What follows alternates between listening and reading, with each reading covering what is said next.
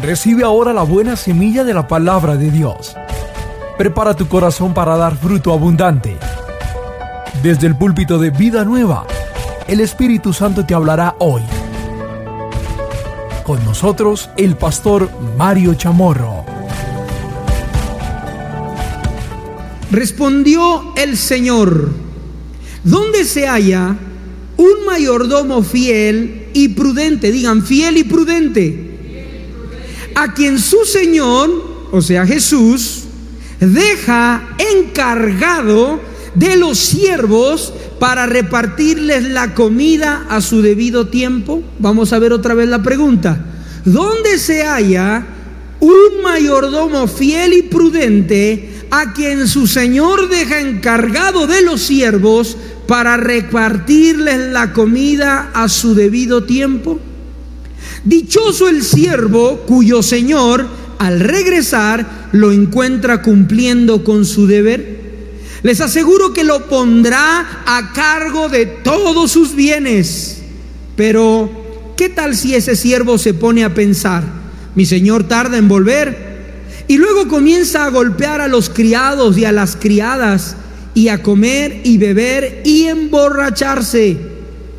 El Señor de ese siervo Volverá el día en que el siervo menos lo espere y a la hora menos pensada. Dígale al que está al lado suyo, a la hora menos pensada. Entonces lo castigará severamente y le impondrá la condena que reciben los incrédulos. El siervo que conoce la voluntad de su Señor y no se prepara para cumplirla recibirá muchos golpes. En cambio, el que no la conoce y hace algo que merezca castigo, recibirá pocos golpes, pero los va a recibir. A todo el que se le ha dado mucho, se le exigirá mucho. Y al que se le ha confiado mucho, se le pedirá aún más. Quiero que Veamos unas frases de lo que es un verdadero amigo. En Estados Unidos hicieron una convocatoria para saber cuál es la frase que define mejor a un mejor amigo. Así que todo el país comenzaron a escribir frases de lo que es un mejor amigo. Aquí les tengo las tres que dijeron, estas son las tres mejores definiciones de un amigo. Las tres mejores definiciones de un amigo. La número tres luego la número dos y luego la número uno. La número tres dice, un mejor amigo o un verdadero amigo es aquel que, escuchen, multiplica tus alegrías y divide tus penas. Ese es un verdadero amigo. Uno que multiplica tus alegrías y divide tus penas. Número dos, un verdadero amigo es aquel que comprende tu silencio. Uy, qué tremendo eso. Número dos, un verdadero amigo es aquel que comprende tu silencio. Número tres, y la, ah, o no, la número uno, sí, leí la tres, la dos, ahora la número uno, la que ganó. Un verdadero amigo es alguien que viene cuando todo el mundo se ha ido. Ay, qué lindo. No puedo mencionar esa frase sin quebrantarme, porque ese ha sido Jesús en mi vida. Un verdadero amigo es alguien que viene cuando todo el mundo se ha ido. Qué lindo, déles aplauso a Jesús, al verdadero amigo. No hay amor mayor que este, que uno dé su vida por sus amigos. Y ese es mi Jesús, que ha dado su vida por nosotros. Qué hermosa misericordia. Lamentaciones capítulo 3, Lamentaciones capítulo 3 versículo 22 al 24 dice, por la misericordia de Jehová no hemos sido consumidos, porque nunca decayeron sus misericordias, nuevas son cada mañana, grande es tu fidelidad. ¿Será que podemos decir eso de nuestros padres? ¿Será que podemos decir la fidelidad de mi papá es grande? La fidelidad de mi mamá es grande. La fidelidad de mi pastor es grande. La fidelidad de mi esposa es grande. La fidelidad de mi esposo es grande. O solamente podemos decir que la fidelidad grande es de Dios, nuestro Padre. Dice, grande es tu fidelidad. Imagínate eso, si Dios es grande y el Espíritu Santo dice que la fidelidad de Dios es más grande que Él. Imagínate de grande que es la fidelidad de Dios. Grande es su fidelidad. Y el 24 dice, mi porción es Jehová. Dijo mi alma, por tanto en Él esperaré. ¿Ves? Puedes esperar en Dios. No dudes, no te desanimes, no desconfíes. Puedes esperar en Dios, bendito sea para siempre. Puedo esperar en Dios, dígalo fuerte, puedo esperar en Dios. O sea, de la gente desafortunadamente a veces no podemos esperar. ¿Qué espera uno de algunas personas? ¿Qué espero yo de algunas personas? Pero ¿qué puedo esperar de Dios? Solo lo mejor, solo bendición, solo gracia, solo favor puedo esperar en Dios. Amén. En primera de Juan capítulo 1 versículo 9 dice, si confesamos nuestros pecados, Él se los va a divulgar a todo el mundo. Él te va a avergonzar y te hará quedar en ridículo. ¿Sí? Vea, antes de venir a la iglesia, en la primera reunión, tómense un tinto. Si no están en ayuno. Porque los veo ahí que están como... Si confesamos nuestros pecados, Él es fiel y justo para perdonar nuestros pecados y limpiarnos de toda maldad. No solamente nos perdona, sino que nos limpia. Levante la mano a Jesús y dígale, gracias Jesús, porque tu fidelidad perdona mi pecado y me limpia de mi maldad. Qué fiel, qué fiel. No te avergüenza, no te hace quedar en ridículo. Qué hermoso Jesús. No solamente me perdona, sino que me limpia. Salmo 100, verso 5. Pastor, esos versículos lo vimos hace ocho días. Y es que quería entrar así con lo que terminamos, para conectarlo de hoy. Porque Jehová es bueno, para siempre su misericordia y su verdad, o sea, su fidelidad por todas las generaciones. ¿Eh? Yo camino con esta palabra.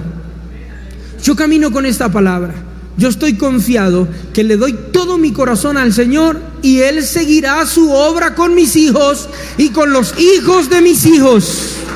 Porque Jehová es bueno para siempre su misericordia y su fidelidad por todas las generaciones. Ese es Dios, el verdadero amigo, el que multiplica nuestras alegrías y divine nuestras penas. Ese es Dios, el que comprende nuestro silencio. A veces cuando estamos en su presencia solamente adorarlo y Él sabe lo que te pasa, Él sabe lo que estás atravesando. Pero es aquel que viene cuando todo el mundo se ha ido. Ese es Dios. Y así debemos ser tú y yo. Debemos aprender de nuestro Dios. Seamos fieles como nuestro Dios y el enemigo no tendrá nada en nosotros. Digan todos, Dios es fiel, Satanás es traidor. Dígalo fuerte, no voy a ser un traidor, voy a ser fiel como mi Padre celestial. Entonces, mi Padre es fiel. Yo tengo que ser como mi Padre Dios, que es fiel. No puedo ser como Satanás, que es un traidor que dice una cosa frente a ti, pero dice otra a espaldas tuyas. Y eso es uno de los principios que quiero establecer aquí en Vida Nueva. Y hoy lo quiero repetir, hace ocho días lo dije, hoy lo voy a repetir y lo voy a recalcar. En esta iglesia todos tienen la bienvenida y todos tienen la oportunidad de ser restaurados, ser bendecidos, los vamos a ayudar y los vamos, menos a los hipócritas. No quiero trabajar con los hipócritas, no quiero edificar vida nueva internacional con personas que te sonríen de frente y hablan mal de ti a tus espaldas. Y mis mentores y líderes y todo el equipo puede confiar en eso. Que si yo tengo algo que decir de ti, yo te lo digo a ti. Y si lo dije en alguna reunión, y si lo dije, porque ya te lo dije de frente a ti. Ya te lo dije, ya hablé contigo y te llamé y te dije, mira, tienes que arreglar esto, corregir esto, mejorar esto y mejorar lo otro. Pero si yo no te lo he dicho a ti, no tengo autoridad de decírselo a nadie, no tengo autorización de decírselo a nadie. Entonces, aprendimos de mala manera a hablar mal de los demás. Dígale a tres personas, aquí está prohibido hablar mal de los demás. Y escríbalo ahí en los comentarios. En vida nueva está prohibido hablar mal de los demás. Te lo prohíbo. Ay, no, pastor, yo no puedo eso. Yo tengo que hablar mal de los demás. Entonces búscate otro lugar donde congregarte. Uy, qué duro, pastor. Sí, duro, así, sí. Porque yo no llevo en el Evangelio dos años, ni cinco, ni diez, ni quince. Veintidós años en el Evangelio. Y sé todo el daño que el chisme hace a una iglesia. Los comentarios, la adulación, la salamería, la hipocresía. De frente y detrás, tome para que lleve. No, no, no, no, no, eso no lo voy a aceptar aquí. A mí me dicen las cosas de frente. Pastor, estás gordo, pastor, estás feo, pastor, predicas largo, pastor, predicas corto, pastor, no te ríes, pastor, te ríes mucho, pastor, te quedas mal esto, pastor, te huele mal la boca, pastor, tienes un bicho en el ojo. Normal, soy un ser humano. Dímelo. Pero si yo me doy cuenta que tú estás diciéndolo a espaldas, no quiero trabajar contigo, no te quiero en liderazgo, no te quiero en ningún área de la iglesia. O de mi esposa, o de mis hijos, o de los directores, o de los mentores. La otra vez vino una mujer y me dice, pastor, ¿usted sabía los mentores que usted tiene? ¿Qué pasa con los mentores? Estaban peleando por mí. Sí, sí, regáñelos. No, señora, le dije, los voy a felicitar. Eso es lo que quiero, que peleen por las almas. Que el uno diga, yo la atiendo, el otro diga, yo la atiendo. Ay, no, eso me parece muy mal. Pues le parece mal a usted. A mí me parece extraordinario. Que haya gente aquí que diga, quiero pastorear al uno, yo quiero pastorear al otro, yo quiero atender. No gente indolente que no le importa. Entonces, no, no, no. Déjenme los quieticos, esticos, déjenme los quieticos. Y si quiere decirles algo, dígaselos a ellos. Y si tiene alguna guerra, viene y me la dice a mí, pastor, mire esto y lo otro. Pero ¿por qué fue esta confrontación? Porque me enteré que lo estaba diciendo por otros lados. Entonces la llamé y le dije, venga, charlemos, ¿qué pasa? Entonces hágame el favor y me deja quieta toda la gente de la iglesia. Enfóquese en usted. Dígale a tres personas, enfócate en la viga de tu ojo. Y dígale, y, deja la pajilla del hermano tranquilo. Un pecado que no vamos a tolerar en vida nueva es la hipocresía, hablar mal a las espaldas de los demás. Cuando tengas algo contra tu hermano, dile a él o a su autoridad inmediata, pero no a sus espaldas. Es terrible que cuando termine una reunión tú sabes que van a hablar mal de ti. No, no, no, no. Aquí en vida nueva no. Aquí en Vida Nueva es face to face. Tranquilo, que cuando tú no estás en una reunión, no te preocupes, no hablamos de ti porque tú no estás. Y si de pronto no estás y hay que, hay que decirlo, resolverlo, no te preocupes. Tú lo vas a saber de primera persona. ¿Por qué, pastor, así? Porque Dios es fiel. Y en esa fidelidad quiero fundamentar esta iglesia.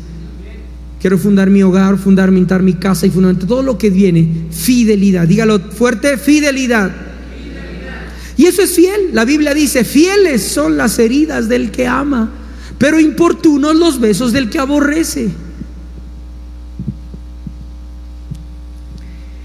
Fiel, les dije hace ocho días, es alguien digno de confianza. Dígalo fuerte, fiel, es alguien digno de confianza. Si usted es digno de confianza, usted es fiel. Si no se puede confiar en ti, significa que no eres fiel. Y escuche esto, si usted no es digno de confianza, usted no es tan importante como piensa. Las personas más importantes en una familia, en una empresa, en una iglesia, son las personas dignas de confianza, las personas fieles. Las personas de las que se sabe cómo hablan, cómo piensan, cómo proyectan. Si usted no es así, entonces usted no es tan importante como piensa. Tu pareja espera fidelidad de ti.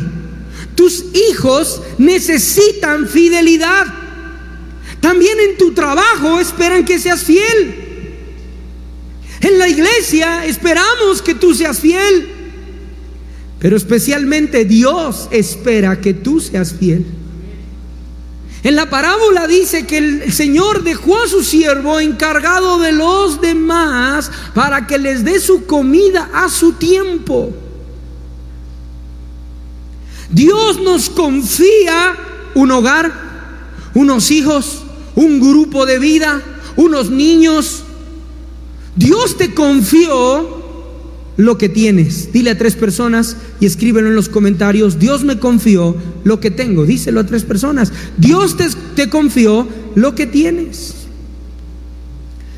Dios te confió ese don, ese talento, esa carrera universitaria, esa experiencia. Dios te la confió y está esperando que seas fiel al que te dio esa profesión, esa carrera. Yo te pregunto, ¿qué has hecho con la carrera que tienes para la gloria de Dios? ¿Qué has hecho con el don que tienes para la gloria de Dios? ¿Has sido fiel? ¿Has puesto ese don al servicio de la iglesia? ¿Has puesto ese don al servicio de tu prójimo? Los días van pasando, los meses y las horas, como dice la canción. ¿Y qué hemos hecho? ¿Hemos sido fieles al Señor? Hay personas más fieles a un equipo de fútbol. Dicen, no, dicen, la mechita, el América. No, el verde, dicen, verde, verde, verde. Oh, iba pasto, carajo. Y son fieles a su equipo de fútbol. Tienen almohadas, sábanas, cobijas, vasos, todo, tenis, chaquetas, cepillo de dientes, todo, hermano, tatuajes, todo. A su equipo de fútbol son fieles y a la mujer no. Al equipo de fútbol son fieles, a la iglesia no. Al equipo de fútbol son fieles, siempre el mismo equipo. A los hijos no les son fieles. Cambian a los hijos por los amigos, cambian a los hijos por el trabajo, cambian a los hijos por la novia, cambian a los hijos por el novio. La gente es más fiel a un equipo de fútbol que a Jesús. A otras personas son fieles a una marca de ropa. Dicen, no, yo solamente uso Levi Strauss, Chevignon, Bossi, Venus. Mi marca y siempre la voy a usar. Fieles. ¿Por qué algunas personas tienen esa actitud de decir soy fiel a esto? Siempre se sientan en el mismo lugar en la iglesia, siempre compran el mismo arroz, la misma marca de arroz, la misma marca del aceite, la misma marca, lo mismo, porque esa es nuestra naturaleza, fuimos creados para ser fieles. Y por eso a usted le gusta siempre tomar algo de lo mismo y tener algo de lo mismo siempre. Qué bueno que puedas decir voy a ser fiel a mi esposa, voy a ser fiel a mi esposo, voy a ser fiel a mi iglesia, voy a ser fiel a mi Dios, voy a ser fiel a mis hijos. Entonces, ¿en qué áreas debemos ser fieles? Número uno, fidelidad en el hogar. Díganlo fuerte, fidelidad en el hogar. Más fuerte y escríbelo usted ahí en los comentarios. Fidelidad en el hogar. Número uno, fidelidad en el hogar. Porque si no eres fiel a tu hogar, no serás fiel en ningún lugar.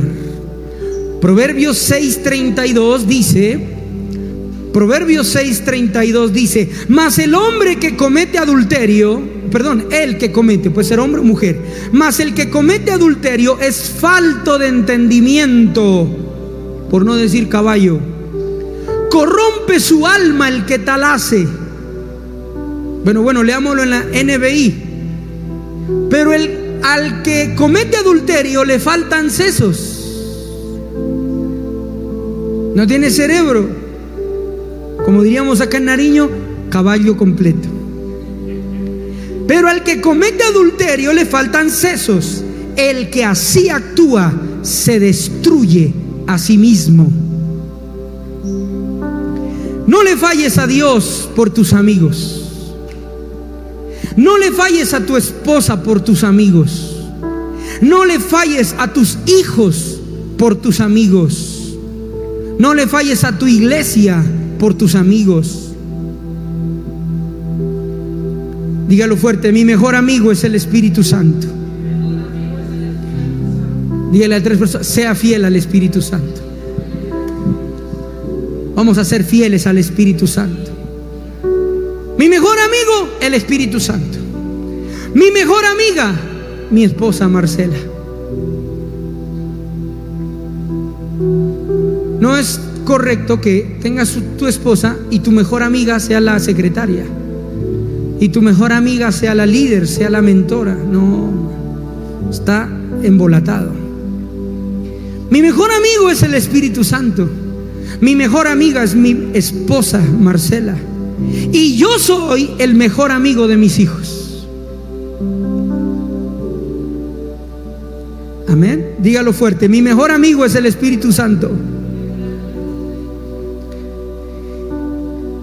Muchos hijos sienten la infidelidad de sus padres porque son menos importantes que el trabajo, los amigos o la novia del papá o el novio de la mamá. Entonces se sienten traicionados porque dicen, yo no soy tan importante para mi papá como lo es su amigo, como lo es su amiga, como lo es su trabajo, como lo es su novia, como lo es su. Yo no soy tan importante. Porque así lo demuestran muchos. Ahora yo le hago una pregunta acerca de la fidelidad en el hogar. ¿Has prometido algo a tu esposa, a tus padres o a tus hijos que no has cumplido? Si tú le has prometido algo a tus padres y no lo has cumplido, tú eres infiel. Si tú has prometido algo a tus hijos y no lo has cumplido, eres infiel. Hoy, al llegar a tu casa, quiero que les preguntes a tus hijos, ¿te he prometido algo y no lo he cumplido? Mira los ojos a tu papá, a tu mamá y le preguntas, ¿te he prometido algo y no lo he cumplido? Mira los ojos a tus hijos y pregúntales a tus padres, a tu esposa, ¿te he prometido algo y no te he cumplido?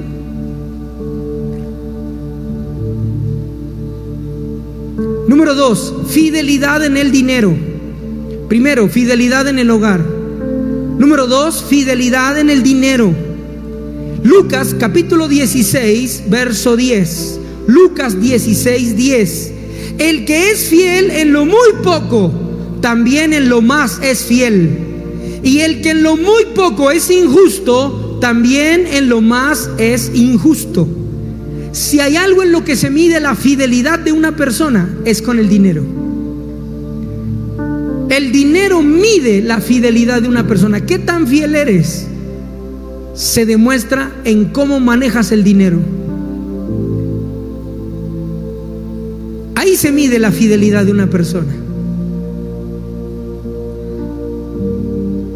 Cuando tiene plata la esconde, no le avisa a la esposa, no le avisa a los hijos, la esconde. ¿Tiene plata? No, dice. Nada, no tengo. ¿Está más malo el trabajo? No, qué difícil. El dinero demuestra la fidelidad de una persona. ¿Quieres saber si eres fiel a Dios? Revisa tu presupuesto si tú diezmas o no diezmas. El dinero mide la fidelidad de una persona. Para muchas personas el dinero es más importante que cualquier cosa. Y el amor al dinero se llama avaricia y codicia. Hay gente que ama más el dinero que a sus hijos, que a sus padres, que a su esposa, que a su esposo, que a su familia. En la nueva traducción viviente Lucas 16, versículo 12 dice, y si no son fieles con las cosas de otras personas, ¿por qué se les debería confiar lo que es de ustedes? Lea lo más fuerte. Y si son fieles con las cosas de y si no son fieles con las cosas de otras personas, ¿por qué se les debería confiar lo que es de ustedes? Si no somos fieles con el dinero, ¿cómo Dios nos dará poder espiritual? No es al revés, no es que Dios nos da poder espiritual y luego nos da dinero. No, primero Dios nos da dinero. Y va viendo cómo somos fieles en lo poco. Y entonces nos dará poder espiritual. Porque si Dios no te puede confiar lo material, ¿cómo te confiará lo espiritual? Si eres desorganizado con unos pesos y unas monedas, ¿cómo te dará Dios su gloria eterna y su poder? Por eso uno de los principios aquí en Vida Nueva es el manejo de los recursos para la gloria de Dios, para dar a los que necesitan, para dar a los que tienen hambre, para que este lugar siempre esté lindo, pero que podamos compartir con los que tienen necesidad. El Señor me dijo, conforme seas fiel en la administración del dinero, yo traeré mi poder sobrenatural a la iglesia. Dígale a tres personas, sea fiel en lo poco. Vamos, vamos, dígale, sea fiel en lo poco. Deje esa hambre tan tremenda por la plata, hermano. Entre más usted amarre la plata, más se le va entre los dedos. No la ve. Pero si usted es fiel a Dios, Dios concederá los anhelos de tu corazón cosas que no se compran con dinero, cosas que no se compran con plata. Dios te sorprenderá y te bendecirá si eres fiel en lo poco. Entonces la fidelidad se mira en el dinero. Pero literalmente, literal, hay personas que besan los billetes. se los meten donde yo no sé dónde tanto se meten esos billetes. Y, los cuenta, y vuelve y los cuenta, y vuelve y los cuenta. Qué esclavitud tan tremenda, hermano. Jehová Jireh. Él es el proveedor, no unos billetes. Jehová Jireh. Sé fiel, sé fiel para que Dios te pueda dar más. Si no eres fiel, ahí te estancas, ahí te quedas con tus fuerzas, lo que puedes lograr, lo que puedes alcanzar. Pero si eres fiel a Dios, Él te sorprenderá. La gente menosprecia lo pequeño, pero ahí está el secreto del éxito, porque para Dios es el tiempo más importante, ahí se revela el corazón. Para Dios lo más importante es lo pequeño lo que haces con lo poco que te entrega. Ahí es donde Dios mide nuestros corazones. Ahí es donde Dios evalúa nuestros corazones. En lo poco. Todo lo grande está compuesto de cosas pequeñas. El cuerpo humano está compuesto por sistemas los sistemas están compuestos por órganos. Los órganos están compuestos por tejidos. Los tejidos están compuestos por células. Las células están compuestas por otras micropartículas. Y, y así, todo lo grande está compuesto de cosas pequeñas. Las eras están compuestas de milenios. Los milenios de siglos, los siglos de años, los años de meses, los meses de días, los días de horas, las horas de minutos, los minutos de segundos, los segundos de, de milésimas, de centésimas y las centésimas de milésimas. Dígalo fuerte, lo grande se compone de cosas pequeñas. Ahí en lo pequeño, ahí está la clave. Y es lo que la gente no, no se da cuenta. Sé fiel en lo poco. Porque Mateo 25, 21 dice, y su Señor le dijo, bien buen siervo y fiel, sobre poco has sido fiel, sobre mucho te pondré, entra en el gozo de tu Señor. Díganlo fuerte, fidelidad en lo pequeño y en lo secreto. Hay gente que es fiel cuando la ven, pero cuando no la ven, son impresionantes, son terribles. Diga, fiel en lo pequeño y en lo oculto. Cuando nadie me ve. Esa es la demostración de quién es usted y quién soy yo. ¿Quién es usted? Usted es cuando nadie lo ve. Esa es la persona que usted es. Eso es lo que usted es, cuando nadie lo ve. Cuando toda la gente nos está viendo, eso viera de hermoso que barren cuando yo empiezo a pasar por aquí. Uy, el pastor. Y cuando el pastor no está, otra vez me tocó la solo aquí. Nadie me viene a ayudar. Pero cuando alguien está viendo, qué diferente. Fiel en lo pequeño y en lo secreto. Esa es la clave. Dígalo fuerte, fiel en lo pequeño y en lo secreto.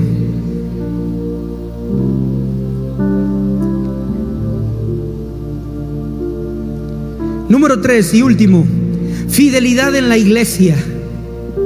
¿Por qué debo ser fiel a Dios? Dios quiere mi fidelidad, no mi adulación. Y esto se lo voy a dejar ahí en su corazón. a es lo único que se le lleve a usted. Diga fuerte, Dios quiere mi fidelidad, no mi adulación. Fidelidad fidelidad al Señor, fidelidad a su obra, fidelidad en su casa. Hace ocho días hablamos de Moisés y dijo, ¿quién como Moisés que es fiel en toda mi casa? Eso es lo que Dios quiere. Que pongas en primer lugar lo de Dios. Y yo te lo aseguro que Dios se encargará de lo tuyo. Te aseguro que Dios se encargará de lo tuyo de una forma impresionante. Pero si tú le eres infiel a Dios, ¿qué se puede esperar de ti? En el Nuevo Testamento se distingue la fidelidad de Cristo. Fue fiel hasta la muerte. La fidelidad del apóstol Pablo que dijo, he acabado mi carrera, he terminado todo lo que Dios me mandó hacer. La fidelidad de Timoteo, a quien Pablo lo vio y le confió toda la obra y todas las iglesias. Timoteo, el sucesor del apóstol Pablo. Pero también la, palabra de Dios habla de Tiquico, de Onésimo y de Silas, a quien el Evangelio y el Espíritu Santo llama fiel en el Señor. Qué lindo es. Es fiel en el Señor. Qué hermoso que Dios pueda decir, Él es fiel. Ella es fiel. Es fiel en el Señor. Él es mi hijo fiel. Ella es mi hija fiel. Sabemos que este mensaje ha sido de bendición para tu vida y queremos que llegue a muchas personas más. Hoy puedes ayudarnos a cumplir con la gran comisión de Jesucristo, haciendo tus donaciones a la cuenta de ahorros Bancolombia 87 90 00 00 350. 87 90 00 00 350. Vía Nequi 316 741 2761 o vía Davi Plata 317 368 63 84. No lo olvides, vía Nequi 316-741-2761 o vía Davi Plata 317-368-6384. Te esperamos en la ciudad de Pasto, carrera 18A, número 903, barrio Atahualpa, avenida Panamericana, frente a Circo.